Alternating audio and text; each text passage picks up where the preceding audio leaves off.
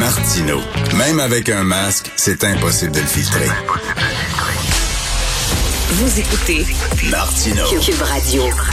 Alors, euh, l'année dernière, euh, c'est l'année où la pensée critique a été pas mal malmenée, menacée, barouettée avec les complotistes, les conspirationnistes, les anti-sciences, les anti-vax et tout ça. Nous allons euh, revenir là-dessus avec Guy Perkins, qui est un blogueur, qui est un militant justement pour la pensée critique et pour la laïcité. Salut Guy. Salut Richard. Écoute, d'abord, tout d'abord, toi qui es un, fier athée et un fier laïque, qu'est-ce que tu penses de, la résurgence de ce débat-là autour de la loi 21? Ben Richard, je veux dire tout d'abord que je suis un rationaliste. Euh, ça, je, je vais mettre ça au clair. Puis euh, justement, c'est ce que je trouve euh, qui manque ici, parce que même si je me fie à, ce qui a été dit ce matin par Thomas Mulcair et l'article qu'on a discuté plus tôt ce matin de John Iveson, euh, le, rationalisme est complètement à côté de la plaque parce que là, on est carrément dans le domaine d'émotion. Puis euh, appliquons ici ce qu'on ce qu'on prêche dans le rationalisme. L'émotion, c'est pas une opinion. Et une opinion n'est pas une expertise. Euh, et on est carrément là-dedans, on est dans des hyperboles émotionnelles, puis on, on, va virer en rond, puis ça peut juste créer ça. Puis il y, a tellement puis, puis quand je, me réfère au texte qui a été écrit par M. Avesson, il, y a tellement de contradictions là-dedans que ça, ça, en est tordant, mais à il reste que euh, l'opinion publique est souvent basée justement sur ce genre de, perception émotionnelle-là. Et ce qui est fâchant, c'est que jamais, jamais, jamais dans ces textes-là, euh, on parle que euh, y a des musulmans, et il y en a plein, j'en connais plein, des musulmans, des musulmanes qui sont pour la laïcité, qui sont pour la loi 21. Euh, absolument. Puis, euh, euh, sauf qu'ici, évidemment, on reste encore de façon superficielle dans le débat.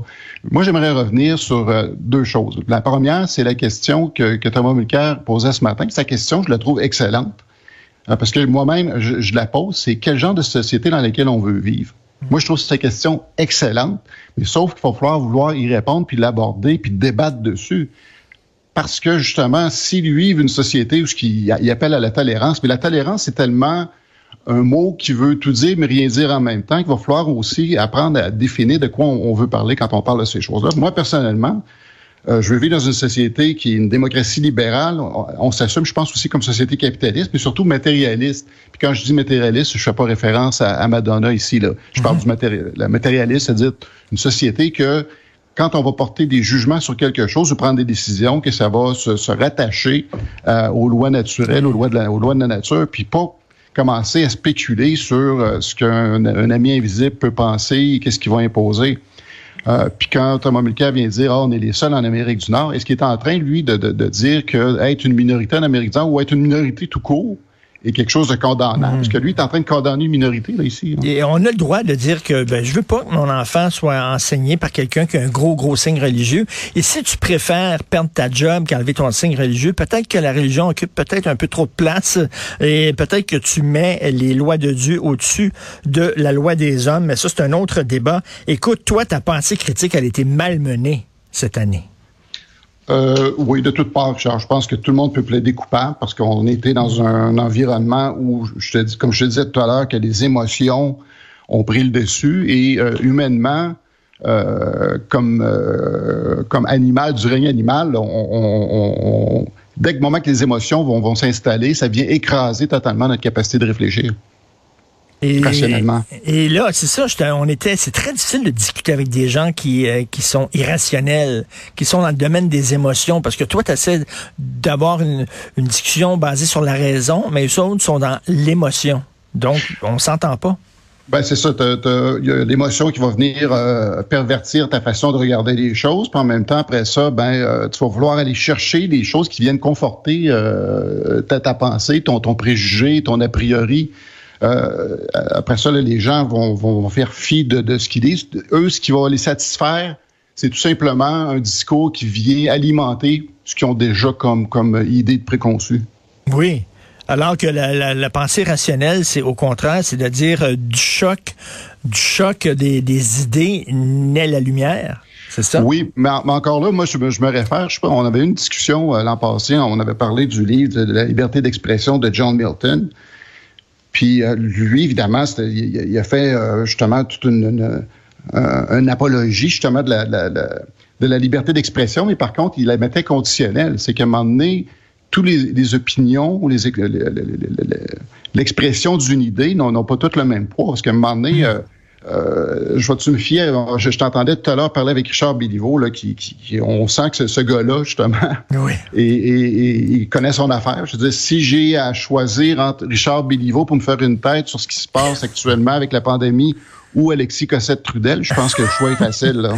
Mais, Oui. on peut, mais pourtant, les, les deux vont émettre des opinions, mais est-ce qu'on va les mettre, justement, est-ce qu'on va donner le même poids à ces opinions-là? là? Mais, mais c'est bizarre, tu sais, euh, moi, si je veux me faire opérer, je veux me faire opérer par quelqu'un qui est un expert, qui est un scientifique, mais là, on dirait que les, les experts, l'expertise est comme euh, euh, mal vue, mal perçue. Non, parce que euh, tout le monde, euh, ils vont dans le procès d'intention parce que l'expertise, euh, on va dire, ah, bon, OK, ce, ce gars-là, qui répond? Euh, la question peut être légitime, évidemment, mais par contre, après ça, c'est juste de fouiller un peu plus pour aller voir qu'est-ce qui en ressort. Mais tant qu'à faire des recherches, justement, quand on regarde, quand quelqu'un dit quelque chose, bien, regardons qui le dit, puis dans quel contexte, puis ainsi de suite. Mais c'est ça fouiller. Euh, c'est pas juste de dire, ben la personne qui est devant moi dit quelque chose qui me déplaît, je vais essayer de trouver la craque dans l'œuf qui me déplaît, puis le, le disqualifier. On est, on est dans une société qui est obsédée par l'idée d'égalité. Et on a peur quand on, est, on dit, ah, ben, cette personne-là en connaît plus que toi, en sait plus que toi. C'est comme ça crée une inégalité, puis là, on est en maudit. Non, moi, ce que je sais a autant de valeur que ce que lui sait. Ben, c'est pas vrai. Lui a étudié 20 ans là-dedans, pas toi. Ben absolument, absolument. Un moment donné, il faut revaloriser ces choses-là. Mais là, comme je te dis, on est dans, dans une culture actuellement, c'est hey, euh, on- je suis libre, c'est liberté d'expression, puis tout ça. Oui, ben tu- tu peux bien le dire, mais par contre, faut que faut que ça soit appuyé par quelque chose et non pas juste strictement un ressenti. Et il y a 20 ans, 30 ans, euh, avant de mourir, Carl Sagan, le célèbre vulgarisateur scientifique, a écrit euh, un livre qui est un peu son, héritage, son testament. Et il disait qu'il avait peur que, euh, c'est le retour des superstitions, le retour des croyances. Il disait ça il y a 30 ans. Il se reverrait dans sa tombe aujourd'hui. Est-ce que justement, on s'en va vers un nouveau, pas un Moyen Âge, le métier, c'est le retour des superstitions? On s'en va pas vers là, Richard, on est déjà dedans. Désolé de te décevoir, on est déjà dedans. Puis euh, un philosophe euh, de, la, science qui s'appelle euh, Lee McIntyre, qui a, levé la sonnette d'alarme euh, il y a déjà 15 ans de ça. Puis lui, évidemment, il faisait le, le constat principalement avec les sciences molles qui, euh, qui sont passées d'une science déjà qui était déjà critiquée, Ben oui. mais qui reproche encore davantage à avoir délaissé justement toute euh, la, la rigueur de la, la- la- de la méthode scientifique pour se laisser séduire par des idéologues. Ben oui. Puis, euh, parce que moi, je, je veux bien reconnaître, je reconnais, il y a bien des secteurs de sciences molles que- auxquels j'adhère, que, que j'apprécie, mais il y a d'autres secteurs, justement, où se sont laissés carrément envahir par le domaine du ressenti, de l'émotion, puis que là, ensuite, euh, pour justifier euh, leur position, on dire bon, ben la réalité objective n'existe pas, donc on peut euh, on peut poursuivre notre route et euh, affirmer à peu près ce qu'on, tout ce qu'on veut. Exactement. C'est des idées qui sont totalement déconnectées du réel.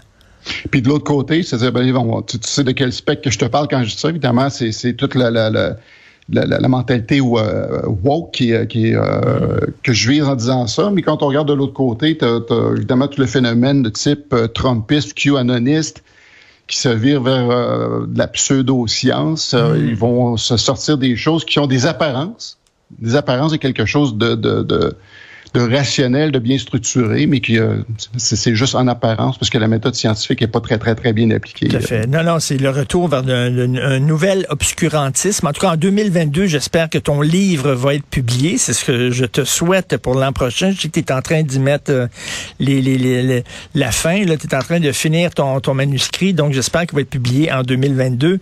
Merci. Euh, bon- oui, parce que je crois qu'il va être pertinent d'ailleurs. Ah, je suis convaincu. Merci beaucoup, euh, Guy. Perkins. Merci. Merci. Bon Salut. week-end. C'est tout le temps qu'il me reste. Alors, euh, je remercie l'équipe à la recherche, bien sûr. Euh, Florence Lamoureux, Maude Boutet, merci beaucoup. Charlie Marchand à la régie, à la réalisation. Char- Charlie, c'est rigolo parce que vous savez que c'est un breton, puis il vient de débarquer au Québec. Et c'est toujours curieux de voir quelqu'un qui, qui soudainement découvre la société québécoise. hein. Et euh, bon, il attendait sa première tempête de neige. euh, il y avait hâte. Il y en a eu une mini, mini tempête de neige, mais il n'a pas eu encore sa vraie. Et là, il a goûté son premier pain aux bananes ce matin. Parce qu'il y a un café à côté qui fait du bon pain aux bananes. Et il a goûté son premier pain aux bananes et il aimait ça. Charlie, as-tu goûté ta première poutine? Oui. Il a goûté sa première poutine. Alors, super, vraiment, c'est Achille qui le prend sous son, sous son, son aile, hein, c'est ça? Bon, et là, c'est Benoît du Trisac qui prend le micro. Euh, tantôt, il y a bien sûr notre rencontre à midi. Passez un excellent week-end. On se parle lundi 8 heures.